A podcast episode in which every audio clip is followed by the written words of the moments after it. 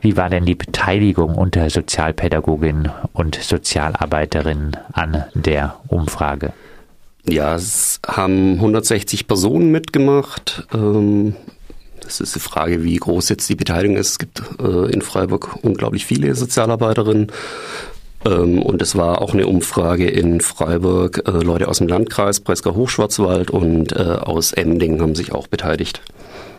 Aus welchen Arbeitsbereichen haben sich Menschen beteiligt? Mm, also der größte Bereich von den Leuten, wo mitgemacht haben, mit 45 Prozent circa, war aus der Kinder-Jugendhilfe, aber das ist auch nicht überraschend, ist auch einer der größten Bereiche innerhalb der sozialen Arbeit. Und ja, genau, Flüchtlingssozialarbeit, ähm, genau, das waren so die zwei größeren äh, Bereiche.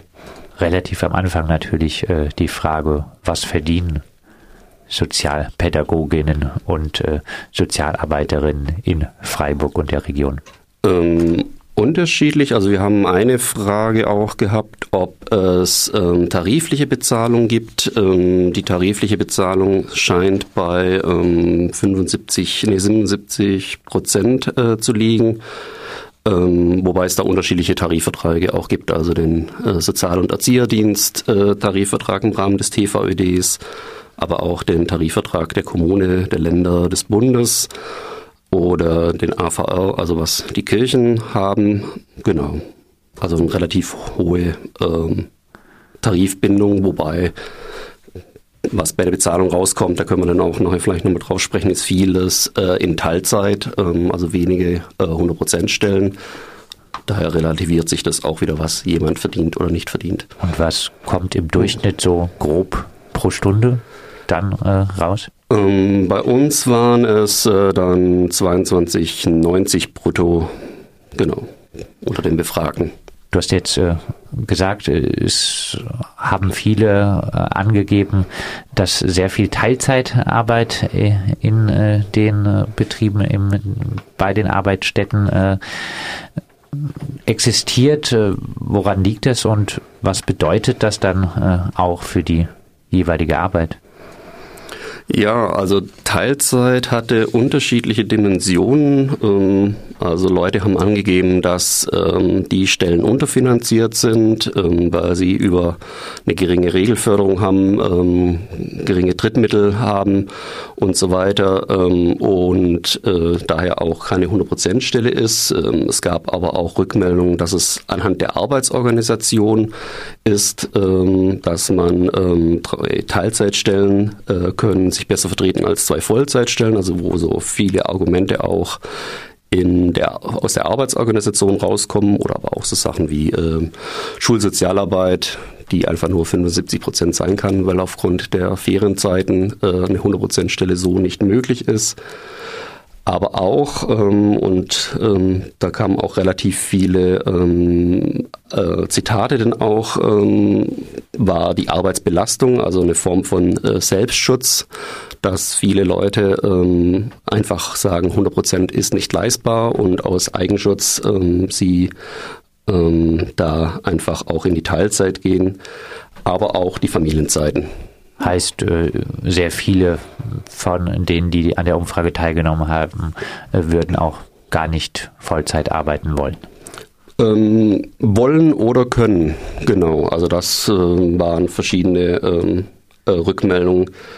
Ähm, wobei es auch, genau, auch da sehr kontrovers immer, immer wieder war. Also es war nie alles eindeutig. Ähm, es gibt äh, Aussagen, wo Leute sagen, es ist halt ein Bereich der sozialen Arbeit, wo das ähm, der Arbeitgeber gerne mehr Vollzeit wünschen würde. Gleichzeitig gab es aber auch unglaublich viele, genau wie vorhin schon gerade gesagt, die ähm, sagen, dass eine Vollzeitstelle einfach nicht äh, machbar ist, also aufgrund von psychischer Belastung, aber auch äh, im Rahmen der Flexibilität, weil es ähm, nicht die klassischen neun bis 17 Uhr Jobs sind, sondern hier mal ein paar Stunden, also gerade jetzt im sozialpädagogischen Familienhilfe und so weiter, wo der Arbeitstag ganz schön verstückelt ist irgendwie. Äh, genau, also morgens anfangen, abends aufhören und zwischendrin immer wieder äh, mal einzelne Termine mit Klienten. Stichwort äh, Flexibilität. Es gibt dann auch in der äh, sozialen Arbeit wohl äh, die Anforderungen von Seite der sogenannten Arbeitgeber äh, nach Flexibilität oder sogar den Zwang zur Flexibilität. Teilweise aber auch äh, wünschen sich natürlich äh, einige äh, Angestellte Flexibilität äh, bei der Gestaltung der eigenen Arbeitszeit. Hat die Umfrage zu diesem Spannungsverhältnis was ergeben?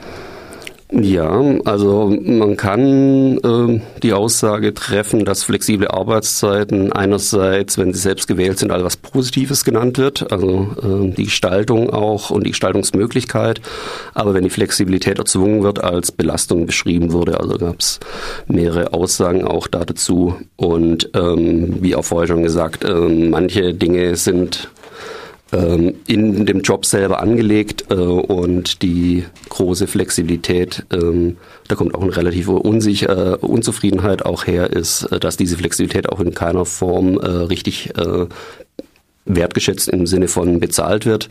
Also dass die Tarifverträge auch relativ viel ähm, zulassen bei äh, der Arbeitszeit, aber auch bei solchen Themen wie Lohnfortzahlung im Krankheitsfall äh, gilt es, die eigenen Rechte zu kennen.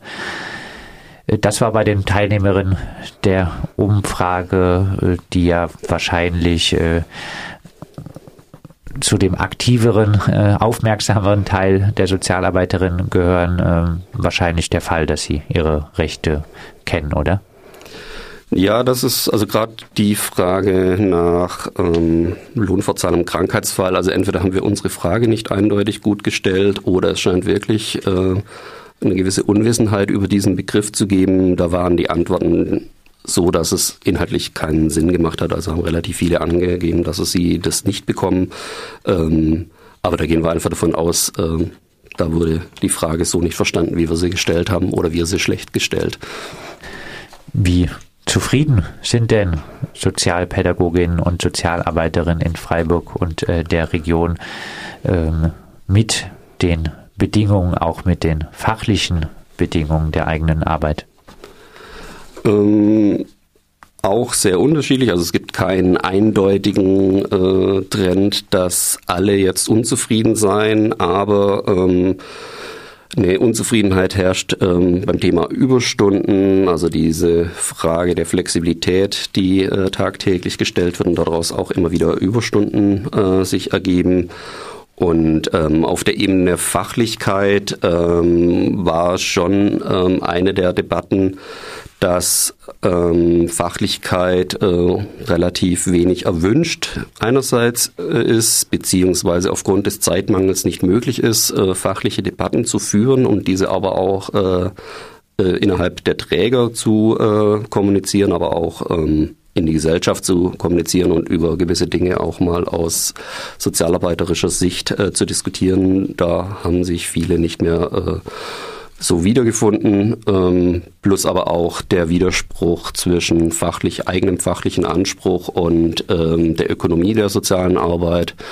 Ähm, das würde auch immer mal wieder als äh, Gegensatz äh, definiert, dass ähm, die Träger auf die Ökonomie äh, schauen, also auf die Form äh, dass es für sowas kein Geld gibt, versus irgendwie der eigene Anspruch eigentlich ähm, anders äh, erstmal zu debattieren und dann aber auch anders handeln zu wollen. Neben den jetzt erwähnten Punkten gibt es noch weitere Punkte, wo aus äh, Sicht der Umfrageteilnehmerinnen der Schuh drückt?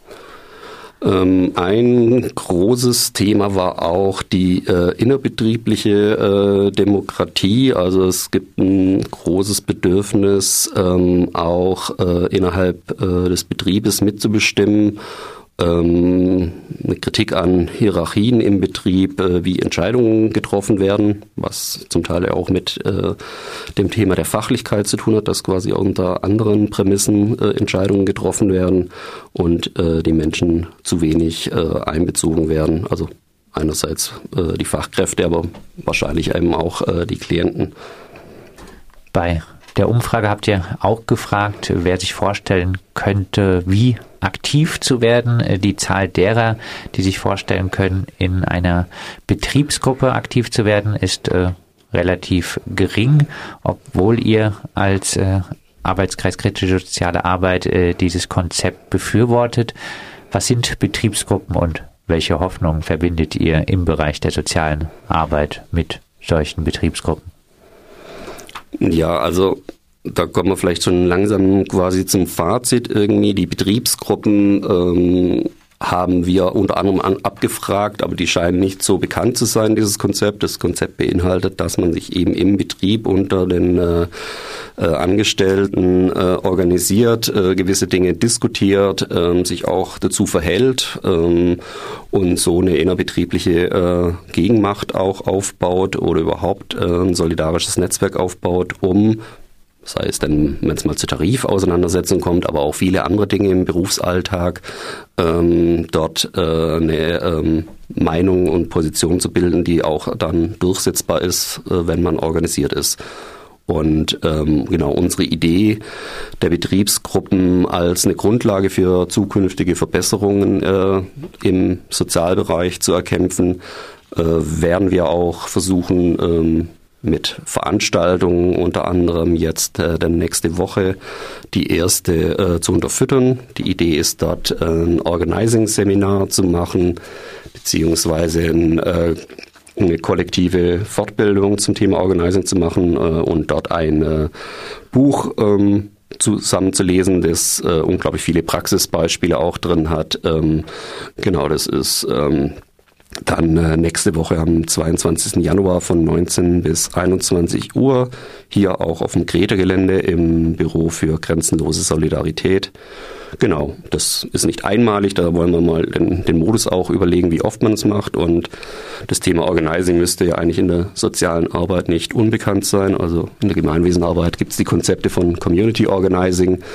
Ähm, und ähm, diese Konzepte auch mal auf sich selber anzuwenden, ist jetzt die erste Idee, um ein bisschen Handwerkszeug mal wieder äh, herzuholen, um dann eventuell auch in seinem eigenen äh, Kontext äh, Betriebsgruppen zu gründen. In äh, Freiburg und auch in der Region gibt es relativ viele Arbeitsstellen der sozialen äh, Arbeit.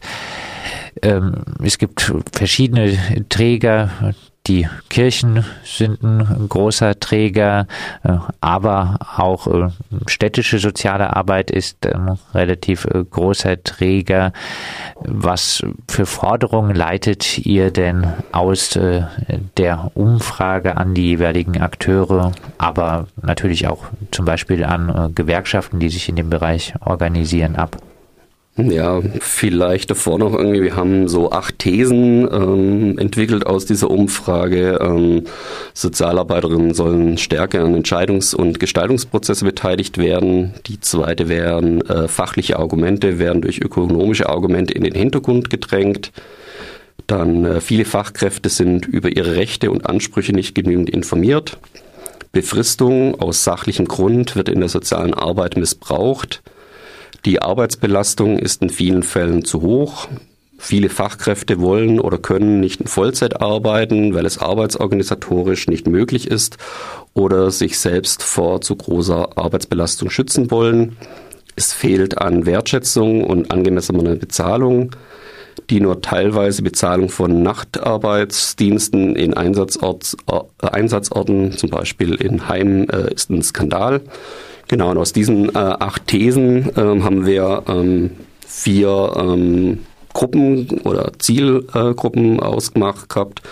Und da ist es äh, Richtung Blick der Professionen die Aufgabe, ähm, sich als soziale Arbeit besser zu organisieren, dass man auch äh, gesellschaftlich äh, wahrgenommen wird ähm, und aber auch äh, die Fachlichkeit gegenüber ökonomischen Gesichtspunkten gestärkt wird.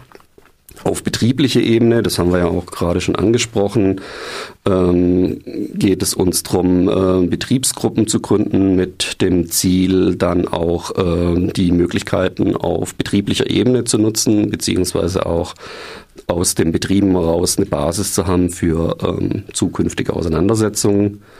Richtung Gewerkschaften haben wir ähm, die Tarifauseinandersetzung äh, im Blick. Ähm, dort sollte ähm, der Schwerpunkt auch das Thema Arbeitsbelastung, Gesundheit und Personalschlüssel tariffähig gemacht werden. Denn äh, gute Arbeit braucht Kontinuität, was wir mit diesen Teilzeitstellen und dann doch immer wieder auch ähm, Wechsel haben.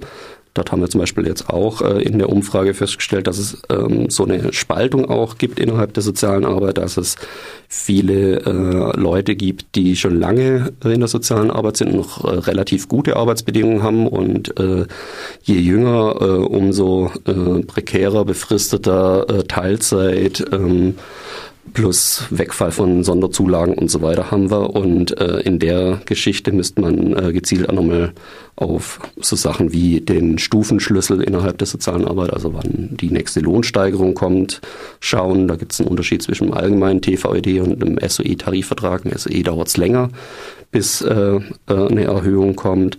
Aber auch so Sachen mal zu diskutieren, ob es äh, eine Allgemeinverbindlichkeit äh, von äh, Tarifverträgen braucht im Sozialbereich, weil die Tarifbindung auch dort scheinbar abnimmt.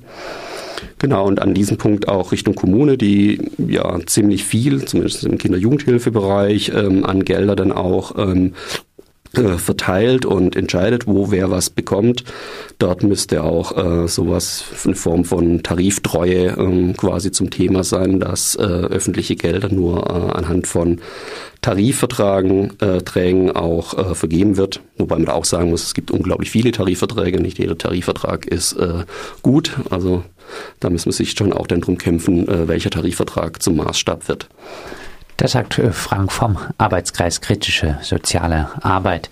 Der AKS hat gemeinsam mit der anarcho-syndikalistischen Gewerkschaft FAU eine Umfrage zu den Arbeitsbedingungen in der sozialen Arbeit in Freiburg und der Region gemacht und wir haben ausführlich über die Ergebnisse gesprochen. Sie sind auch nachzulesen auf der Seite des AKS unter aksfreiburg.wordpress.com.